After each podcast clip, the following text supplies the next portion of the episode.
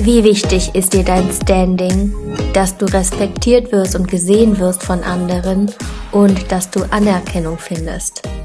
Schön, dass du in diese zweite Folge reinhörst. Das ist der zweite Teil des Interviews mit René und zu den genannten Punkten bekommst du hier heute Impulse. Ich freue mich sehr, wenn du was daraus mitnehmen kannst. Ich wünsche dir ganz viel Freude beim Zuhören. Bei Schülern ist es natürlich so, die wollen ihr Standing behalten und wollen ihr Gesicht nicht verlieren vor der Klasse, wollen cool wirken und ja, das ist, glaube ich, so ein ganz, ganz großer Beweggrund, der jetzt zu folgenden Fragen führt.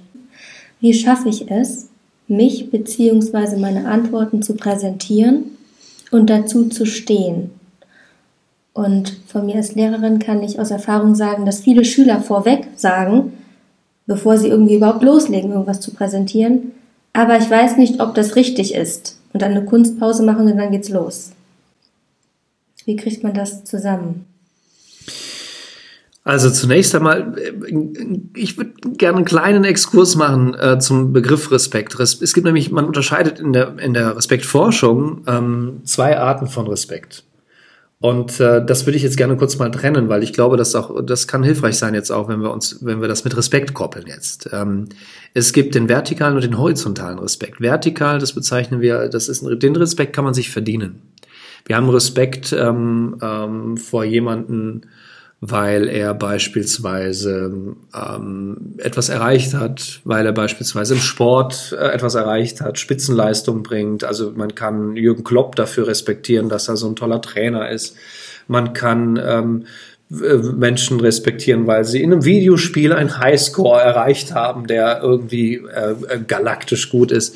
Also man kann Menschen äh, akzeptieren für, für eine Leistung, für etwas, das sie darstellen, für einen Titel, für was auch immer. Das nennen wir vertikalen Respekt. Und dann gibt's den, und der interessiert mich viel mehr, weil das ist irgendwie zwangsläufig der, ja. Äh, der horizontale Respekt interessiert mich sehr viel mehr, der erstmal grundsätzlich anerkennt, dass Menschen gleichwertig sind. Egal, ob sie jetzt Studiendirektor, Oberstudiendirektor oder Schüler oder Azubi, Praktikant, Referendar, Putzfrau äh, oder Gärtner sind, dass alle Menschen im Grunde genommen den gleichen Wert haben. Das ist der horizontale Respekt. Der ist natürlich sehr viel schwerer zu realisieren, deswegen interessiert er mich auch mehr. Also das vielleicht mal zur Begriffs Klärung. Das, also Respekt, ja, den, der einen kann man sich verdienen durch cool sein oder so, aber den eigentlichen, den wirklich wertvollen Respekt kann man sich gar nicht verdienen. Der ist naturgegeben. So. Ähm, das ist vielleicht schon die gute Nachricht.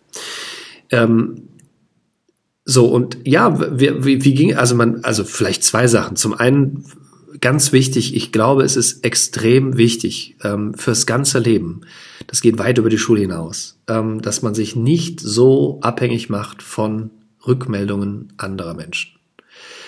Wenn sich Menschen, die Großartiges geleistet und erfunden haben, wenn die sich orientiert hätten an der Rückmeldung anderer Menschen, hätten sie nichts erfunden, hätten sie nichts erreicht. Weil natürlich ähm, wurde mit Sicherheit ähm, demjenigen, hier Otto Lilienthal, was auch immer, wurde natürlich vorgehalten, bist du bescheuert, fliegen, das ist nicht natürlich, das ist und so weiter. Und ich glaube, es ist wichtig, dass man sich nicht so abhängig macht von der Meinung anderer. Dass man nicht den Selbstwert sozusagen, es heißt ja auch Selbstwert und nicht äh, Fremdwert, äh, dass man das nicht irgendwie koppelt an die Rückmeldung, an Schulnoten und so weiter. Natürlich soll man möglichst viel Leistung bringen und es ist schön, Anerkennung dafür zu bekommen. Es tut wahnsinnig weh, mir auch, ähm, wenn das nicht gesehen wird oder wenn es wenn es ähm, mit einer schlechten Note bewertet wird oder sowas. Kenne ich ja auch. Es gibt ja auch Feedbacks, die mir einfach wehtun. Das gehört auch dazu. Nur ich glaube, das muss man einfach mal aushalten. Was ich an Lehrer, ich weiß nicht, vielleicht hören auch Lehrer zu. Ähm, ich habe ein ganz tolles Erlebnis in der Schule gehabt. Da ging es um den Steppenwolf.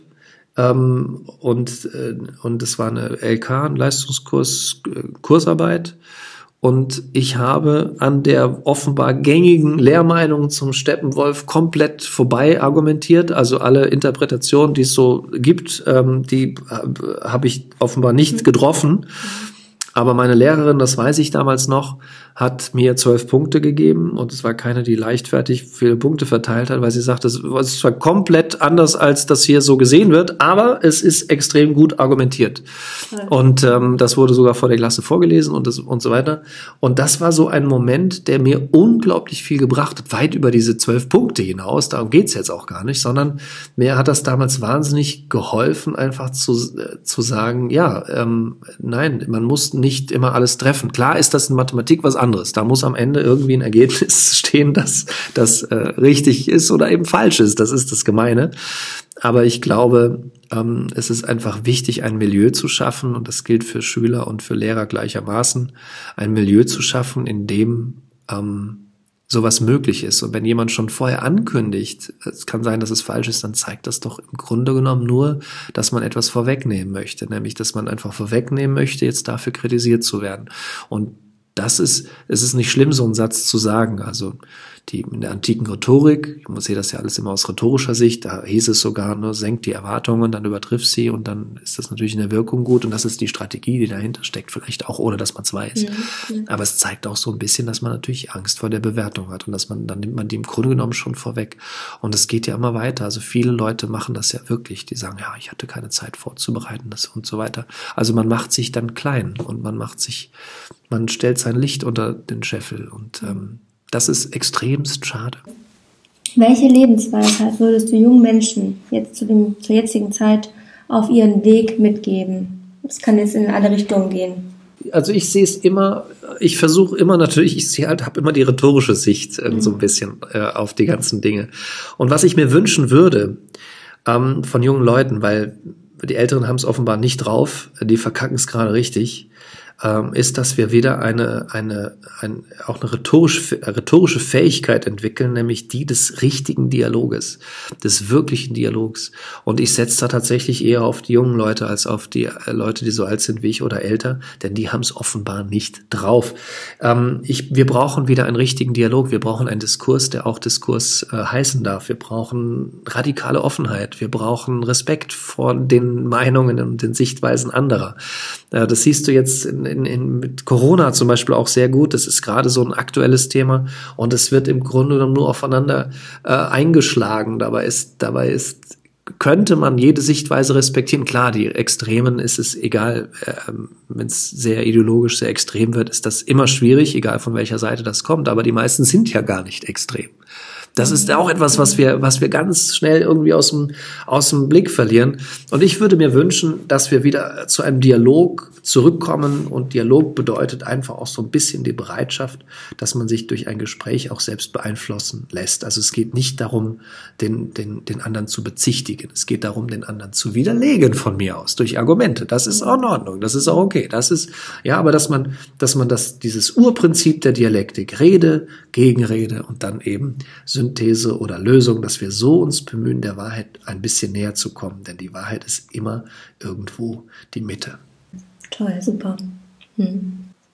Wie würde, also ich meine, du bist, ja, du bist Vater von zwei Jungs, deine Frau ist auch Lehrerin, hatte ich bisher noch gar nicht erwähnt, und du kennst diesen Frust, dass, ja, dass Schüler die Relevanz von den Inhalten nicht sehen, dass Lehrer sich vielleicht unverstanden fühlen, auch manchmal ja selber auch gar keinen Bock mehr haben, das zu unterrichten, weil sie sich denken, ja klar, es ist alles im Internet so, ne? Wie würde für dich, also wenn angenommen es kommt jemand zu dir hin und sagt, wie würdest du das perfekte Schulsystem konstruieren oder du hast, du hast daran, du hättest Gelegenheit, das zu machen? Auch auf die Gefahr hin, dass ich jetzt ein bisschen reaktionär rüberkomme. Ich weiß gar nicht, ob ich so viel ändern würde. Denn ich entdecke tatsächlich in meinem Alltag, dass ich doch ganz viele Dinge, ähm, die ich in der Schule mal hatte, irgendwie verwenden kann. Also ich war zum Beispiel ganz überrascht, ich habe Psychologie studiert und war plötzlich ganz überrascht, wie entscheidend Analysis und Stochastik für ein Psychologiestudium sind, was mir vorher gar nicht klar war oder bin ich aus allen Wolken gefallen. Und was ich mir wünschen würde, ist, dass die, dass die, dass Lehrer sich möglicherweise so ein wenig ähm, auch darum kümmern, die Relevanz darzustellen. Also beim, ich will nicht das Lehrerbashing hier irgendwie unterstützen oder betreiben, tue ich auch sowieso nicht, liegt mir fremd eigentlich. Aber ich glaube, dass da noch Potenzial wäre, dass man den Schülern eher noch vermittelt, wie relevant die Informationen wirklich sind. Mhm. Ja, denn das sind sie. Mhm. Und ähm, das und, und, und das kannst du über alle Fächer ziehen. Also Geschichte. Warum muss ich mich damit beschäftigen? Ja, damit, also damit wir verstehen, was gerade ist und damit wir verstehen, wie man gute Entscheidungen für die Zukunft trifft, ist es wichtig, auch die Entscheidung der Vergangenheit und die Folgen, der, die man da getroffen hat, einfach kennenzulernen. Deswegen, also das hilft alles irgendwo. Mhm. Und, äh, und, und auch Mathematik habe ich nie einen Sinn für gehabt. Ich habe das, äh, war froh, dass ich das nicht als Leistungskurs nehmen musste. Ähm, ich hätte es abgewählt, wenn ich das gekonnt hätte. Und das hätte ich bitter bereut ähm, wirklich bitter bereut. Und äh, mir war nie klar, dass, dass Mathematik so eine große Rolle spielt in so vielen Lebensbereichen. Und da denke ich, gibt es schon Möglichkeiten, ähm, äh, Schüler ab und zu mal darauf hinzuweisen. Das wäre mir ein Wunsch, ähm, weil ich glaube, wenn wir Dinge für relevant erachten, dann gehen wir äh, da viel mehr mit offener um. Und wenn ich mir eins noch wünschen dürfte, dann, dass man sich so ein bisschen auch um Fun Theory kümmert. Also das darf Spaß machen. Lernen darf Spaß machen und ähm, wir lernen viel besser, viel schneller, viel leidenschaftlicher, wenn wir Spaß dabei haben. Und das ist tatsächlich etwas, was ich nie so richtig begreifen werde. Ich glaube, es gibt tatsächlich immer noch einige Lehrer, die glauben, dass das eben keinen Spaß machen darf. Und ähm, wenn ich so einen Glaubenssatz natürlich mit mir rumschleppe, dann werde ich dementsprechend auch unterrichten. Ja, danke schön. Vielen Dank für die ganzen ja, die ganzen Sichtweisen, die du hier reingebracht hast und die neuen Perspektiven. Ich bin mir sicher, dass ganz viele junge Menschen da draußen ganz viel für sich mitnehmen konnten und wünsche dir alles Gute weiterhin. Und ja, freue mich, dass du dir die Zeit genommen hast. Vielen ich Dank. danke dir. Alles Gute. Dankeschön. Ich hoffe sehr, du konntest das für dich mitnehmen. Kurzer Schlussimpuls zum Ende. Ganz oft glaube ich, dass Menschen es passiert im Laufe ihres Lebens immer mal wieder, dass sie gegenüber anderen respektlos sind oder wenig respektvoll. Und zwar mit dem Hintergrund, ob jetzt bewusst oder unbewusst, ihr Standing zu erhöhen, also angesehen zu werden oder angesehener zu sein. Ich glaube, dass dieser, diese Form der Respektlosigkeit aber langfristig irgendwie auch zurückkommt. Wenn man respektlos ist, bekommt man Respektlosigkeit zurück. Wenn man respektvoll ist und hier der horizontale Respekt, egal wem gegenüber, dann wirst du diesen Respekt zurückbekommen. Menschen spiegeln sich. In diesem Sinne, vergiss das nicht und ich wünsche dir nur das aller, allerbeste. Wenn du weitere Fragen an René hast oder generell Feedback, dann schick das sehr gerne an moveandgrowpodcast at googlemail.com oder über Instagram at moveandgrowpodcast.